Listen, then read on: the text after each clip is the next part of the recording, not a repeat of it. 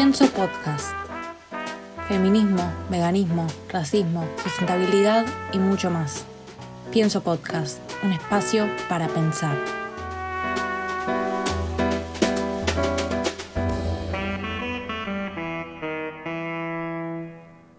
Buenas a todos y todas a un nuevo episodio de Pienso Podcast. Hoy, sábado 7 de noviembre, 11 de la noche, y yo acá grabando el episodio. Eh, la verdad es que hace tiempo que vengo empujándolo. Lo tengo escritos un montón, hice las encuestas un montón, pero no sé, hay algo que me daba un poco de fiaca de hacerlo. Así que dije, listo, basta. Y me puse a grabar, así que no va a estar muy modificado o editado este episodio. Espero que lo disfruten de todas maneras. Este episodio va a tratar sobre veganismo y vegetarianismo. Voy a hablar de sus similitudes, sus diferencias y particularmente por qué no es suficiente ser eh, vegetariano nada más. La realidad es que hay varias razones para adoptar una alimentación vegetariana o vegana, ya sea el evitar el sufrimiento animal, proteger al medio ambiente, cuidar nuestra salud, ahorrar, etc pero hoy vamos a hablar particularmente sobre evitar el sufrimiento animal y proteger el medio ambiente. Es decir, eh, vamos a analizar el punto de vista ético eh, de una dieta vegetariana o un estilo de vida vegetariano o vegano, no desde un aspecto económico o medicinal. Claro que al principio un omnívoro que recién abrió los ojos o decidió prestarle atención a la industria ganadera y por ende quiere cambiar sus hábitos, eh, esta persona omnívora puede pensar que, ser vegano es imposible.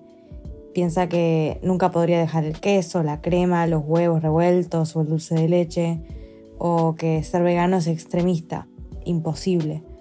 Algunos no encuentran lo malo en comer huevo de gallina eh, y se cuestionan, pero si no la matan a la gallina para tener huevo o tampoco encuentran algo malo en consumir leche de vaca. Eh, y otros, a pesar de estar de acuerdo con las ideas que sustentan la ética del veganismo a nivel filosófico, piensan que el veganismo requiere demasiado esfuerzo. En contraste, la opción vegetariana suena mucho más amistosa. Ok, no como animales muertos, pero sigo pudiendo comer ravioles, sándwiches con queso, empanadas, pizza, torta y demás. Parece una solución mucho más razonable el vegetarianismo inicialmente, ¿no? Quiero hacer un mini paréntesis y decir que a lo largo de mi vida he tenido largas conversaciones con personas omnívoras que sostienen que la producción de carne o lácteos no involucra la explotación, no involucra el sufrimiento. Más allá que yo no esté para nada de acuerdo, ya que no hay una manera bondadosa o amable de asesinar a alguien ni de mantenerlo esclavizado durante toda su vida, eh, mientras investigaba para este episodio me encontré con la definición de lo que es la ganadería, y dice lo siguiente. La ganadería es una pecuaria de origen muy antiguo que consiste en el manejo y explotación de animales domesticables con fines de producción para su aprovechamiento. Y si después te fijas en la definición de explotación, te encontrás con esto. La explotación es el proceso y el resultado de explotar. Este verbo, procedente del francés exploiter, que puede traducirse como sacar provecho, refiere a apropiarse de las ganancias o beneficios de un sector industrial o de una actividad comercial e involucra el abuso de las cualidades de un individuo o de un contexto. Entonces, si la ganadería involucra explotación y la explotación involucra abuso, me van a decir que los animales los pueden tratar de manera digna y respetuosa y al mismo tiempo explotarlos. Yo creo que eso es bastante improbable y me animaría a decir imposible. Pero retomando, saliendo de este paréntesis, volvemos a, esto de comparar el vegetarianismo con el veganismo y por qué el vegetarianismo puede parecer suficiente pero en realidad no lo es. Como dije antes, eh, la opción vegetariana suena mucho más llevadera, más sencilla y momentáneamente, eh, o para algunos eternamente, ya que se niegan a aceptar que los lácteos también involucran maltrato, cura esa angustia o esa sensación de estar financiando el maltrato animal. Entonces el vegetariano deja de comer animales muertos y se siente mejor, se siente bondadoso. Y ahí nosotros, nosotros, los veganes, los miramos desde la vereda de enfrente y esperamos que el vegetarianismo no sea el fin, sino el medio, algo pasajero, que no sea el, el final de este camino que es llevar un estilo de vida más sustentable, más ético, con, más, con mayor empatía. Personalmente creo que está bien ser vegetariano siempre y cuando sea una etapa nada más, un tiempo de transición. Pienso que está bueno ir dejando de consumir algunos productos de origen animal, así uno tiene tiempo de ir reemplazándolos con otras opciones que sean más eh, éticas poco a poco. Yo me volví vegana de un día al otro, es más, es como que un día comí milanesa y al día siguiente ya no. Y no me acuerdo muy bien cómo fue, muchos me preguntan cómo fue mi transición, qué me costó y qué no, pero la verdad es que no me acuerdo, tenía 12 años y solo sé que mis neuronas un día hicieron la conexión, hicieron un sinapsis y que y yo me di cuenta que no quería seguir financiando una industria que involucra dolor, sufrimiento y muerte, si claramente yo podía elegir comer otras cosas eh, sin problema, ¿no? ¿Por qué no es suficiente ser vegetariano? Mientras que comer carne implica directamente la muerte de animales, muchos vegetarianos asumen que el consumir huevos y lácteos no los mata. Con este razonamiento es entonces moralmente aceptable consumir estos productos porque ninguna vida es destruida, pero la realidad es que este punto de vista está profundamente equivocado porque no tiene en cuenta en qué consiste la manera moderna de producir lácteos.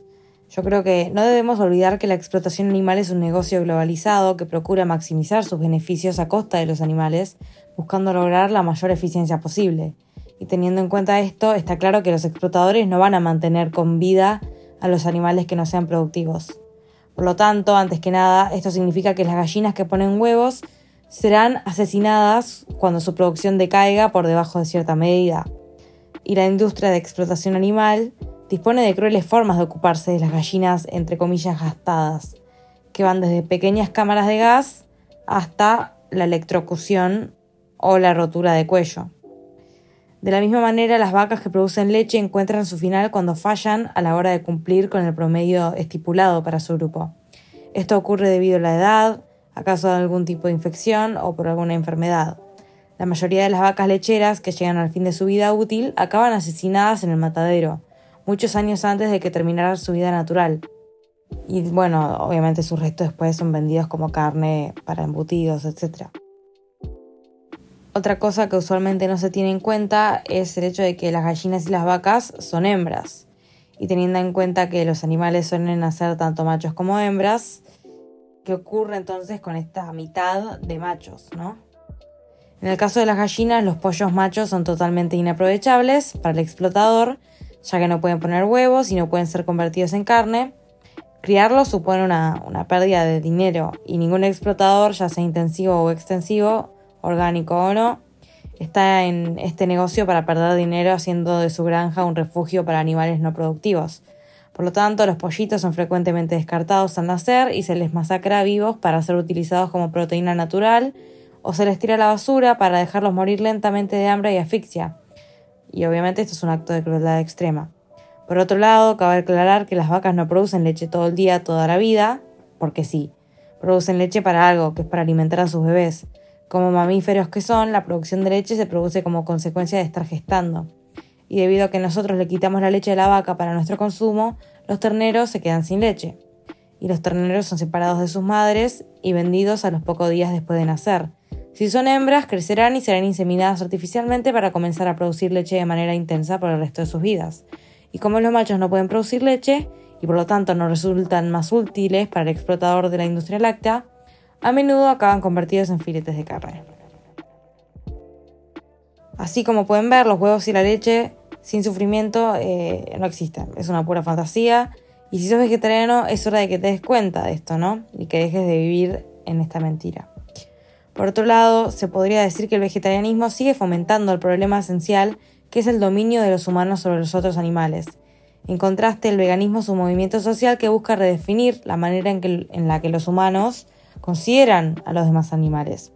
Incluso si fuera posible de alguna manera producir leche y huevos que no provocaran la muerte de miles de animales cada año, el explotador tendría que seguir aún confinando y controlando a los animales con el fin de obtener dichos productos para sus consumidores consumidores entre los que por supuesto se encuentran los vegetarianos.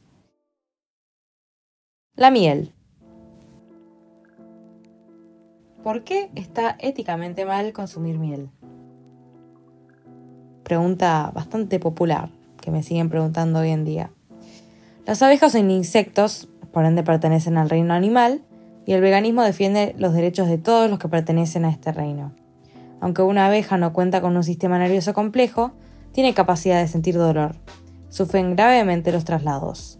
Durante el transporte de un lugar al otro, eh, cabe aclarar que son transportadas porque la compra a venta de abejas se realiza a nivel mundial. Miles de abejas mueren por estrés, se ahogan por sobrecalentamiento o se congelan vivas. Por otro lado, cuando los apicultores manipulan los panales de miel, muchas abejas mueren aplastadas por la incapacidad de reacción de estas, ya que las colmenas se rocían con humo para calmar a las abejas y evitar que piquen a los apicultores.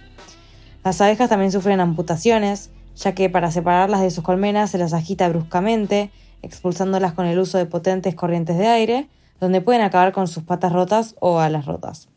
Lo más importante es que la miel es de las abejas, ellas la producen para sí mismas, por lo tanto apropiarse de ella es robar lo que ellas han producido con su duro trabajo. Los apicultores alimentan a sus colonias con sustitutos artificiales de polen y almíbar de azúcar blanco, que es normalmente usado para sustituir la miel que ha sido robada se disminuye la productividad y longevidad de la colmena. Si sos vegetariano no te preocupes, muchos estuvieron en tu lugar y la realidad es que durante mucho tiempo muchos veganos fueron unos orgullosos o lacto-vegetarianos éticos, por lo que entendemos perfectamente tu forma de pensar. Estos ex vegetarianos creían que hacían algo bueno con su vegetarianismo, pero en realidad seguían siendo parte del problema. Si sos vegetariano y por ende consumís huevos y lácteos u otros productos de origen animal, entonces debo decir que vos también formás parte del problema. Nosotros los veganos estuvimos en la misma situación que ustedes, los vegetarianos, pero creemos que deben progresar más allá si de verdad les importan los animales. El vegetarianismo es una situación cómoda, parece amable y empática hacia los animales, pero aún implica hábitos de consumo que fomentan que estos tan amados animales estén en condiciones de extrema miseria. Pero bueno, ya hablamos sobre si es suficiente ser vegetariano o no, y sabemos que la respuesta es no. Pero ahora una, una que quizás no te la esperabas. ¿Es suficiente ser vegano? Por supuesto que el veganismo produce mucho menos sufrimiento que el vegetarianismo y debería ser el horizonte de cualquier vegetariano comprometido, pero no podemos olvidar que incluso la obtención de alimentos vegetales puede provocar sufrimiento tanto de especies animales como de humanos.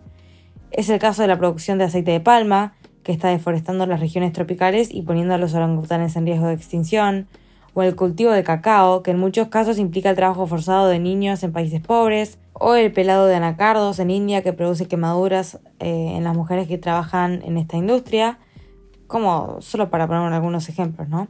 Y por otro lado, muchas técnicas de agricultura convencional contribuyen a la degradación del suelo, a la pérdida de biodiversidad y a la contaminación del agua y los alimentos. Es imprescindible que mantengamos una actitud crítica y que elijamos en cada momento las acciones que estén más alineadas con nuestra ética, como por ejemplo averiguar de dónde proceden nuestros alimentos y apostar por productos locales, de comercio justo y de producción ecológica, eh, ya que estos son pasos esenciales hacia un mundo más justo. Entonces, buenísimo ser vegetariano o vegano, pero el camino no tiene fin. Cada día está lleno de oportunidades para realizar acciones éticas y sustentables.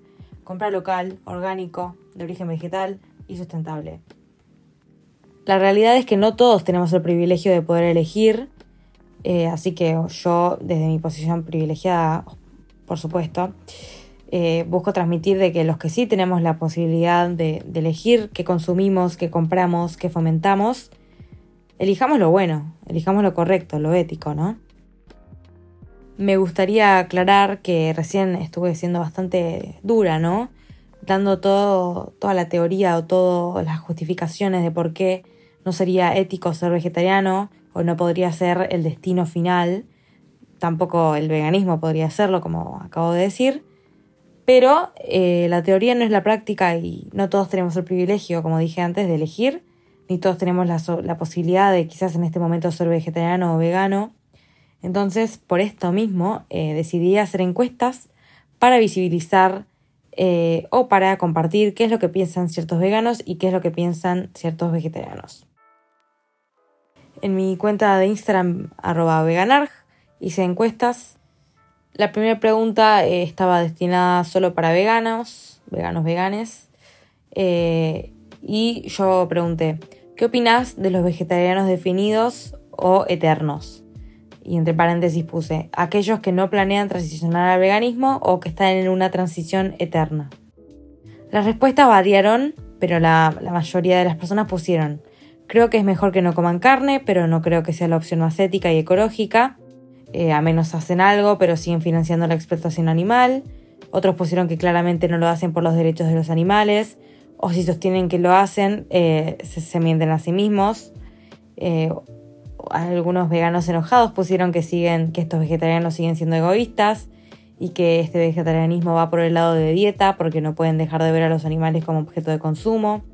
Otros pusieron que estos vegetarianos eternos, aclaro de vuelta que son vegetarianos que no es que no pueden transicionar, sino que no quieren, sino que es el destino final el vegetarianismo. Eh, entonces las respuestas dicen que, estos vegetarianos no se replantearon realmente sus consumos y hábitos y es básicamente una lavada de conciencia para sentirse conformes con que por lo menos hacen algo, pero no es suficiente. Muchos, veganos enojados pusieron que estos vegetarianos son mediocres, hipócritas, especialmente si dicen que lo hacen por los animales otra puso que le molestan mucho. Una puso que tienen una venda en los ojos, tales como los especistas. Y otra puso que si no tienen la información suficiente como para darse cuenta de que siguen financiando la explotación, eh, hay que dárselas. Y si ya la tienen a esta información, entonces siguen siendo especistas. Otra puso que no, no es quien para juzgar el proceso de nadie, pero desde el amor se les puede mostrar otro camino. Y eh, otra puso que, crea, que cree que muchos empiezan así y que es cuestión de tiempo eh, darse cuenta de que es necesario transicionar a un estilo de vida vegano. Y para, para finalizar, me gustaría terminar con este comentario de, de una chica que dijo que no cree que nadie tenga definido su futuro. Ella misma dice que hace dos años ella estaba en la misma posición de siendo vegetariana, pero decía que, que nunca sería vegana.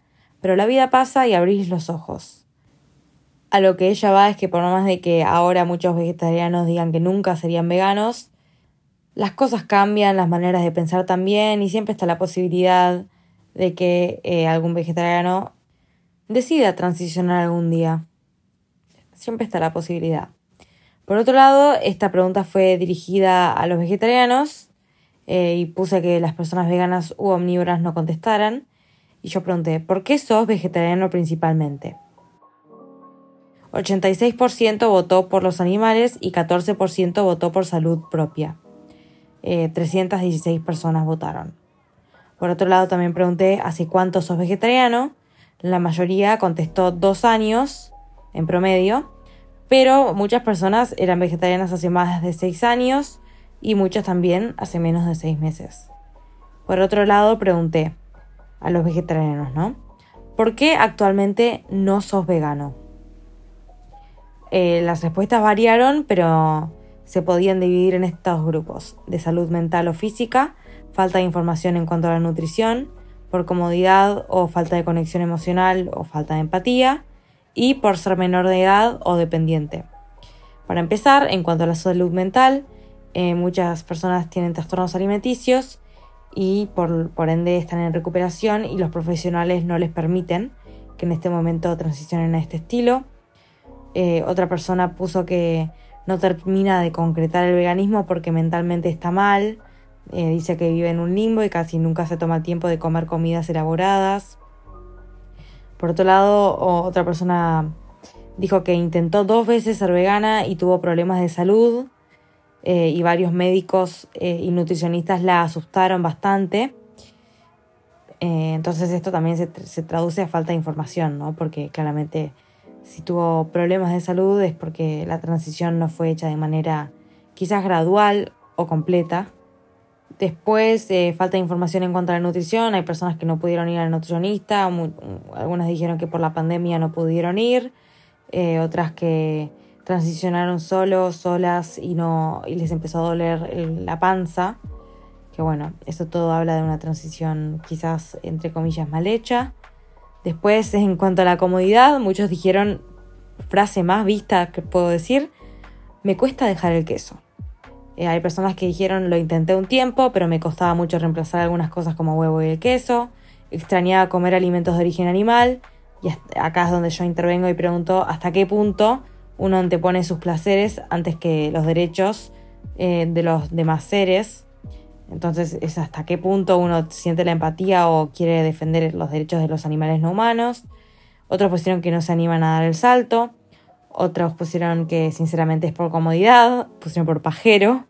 Otros pusieron que todavía no se sienten listos para hacerlo, pero que igualmente tratan de hacer la mayor cantidad de comidas veganas. Pero por un tema de pereza a veces no lo hacen. Otras ponen que su mamá cocina todo con queso y huevo. Falta de organización. Y uno puso que me pareció bastante raro, que dice que vivo en un pueblo donde no consigo ni harina de garbanzos o frutos secos. Y bueno, para mí son cosas que yo no compro harina de garbanzos, no tengo, no, no me parecen necesarias, pero, pero bueno, quizás aquí podríamos pensar que son un poco de excusas. Yo igual al final después voy a hacer una aclaración en cuanto a, las excusas y todo eso. Eh, después otra persona puso que no puede hacerse estudios regularmente ni comprar los suplementos necesarios. A lo que yo, obviamente, no soy nutricionista, pero respondería que yo, como vegana, el único suplemento que quizás necesito es B12, pero lo encuentro en leches o cereales fortificados. Así que no es muy necesario tener un suplemento. Obviamente, si uno quiere estar súper seguro de que tenga la B12 suficiente, puede suplementarse, pero hay alimentos que la tienen, alimentos fortificados, ¿no?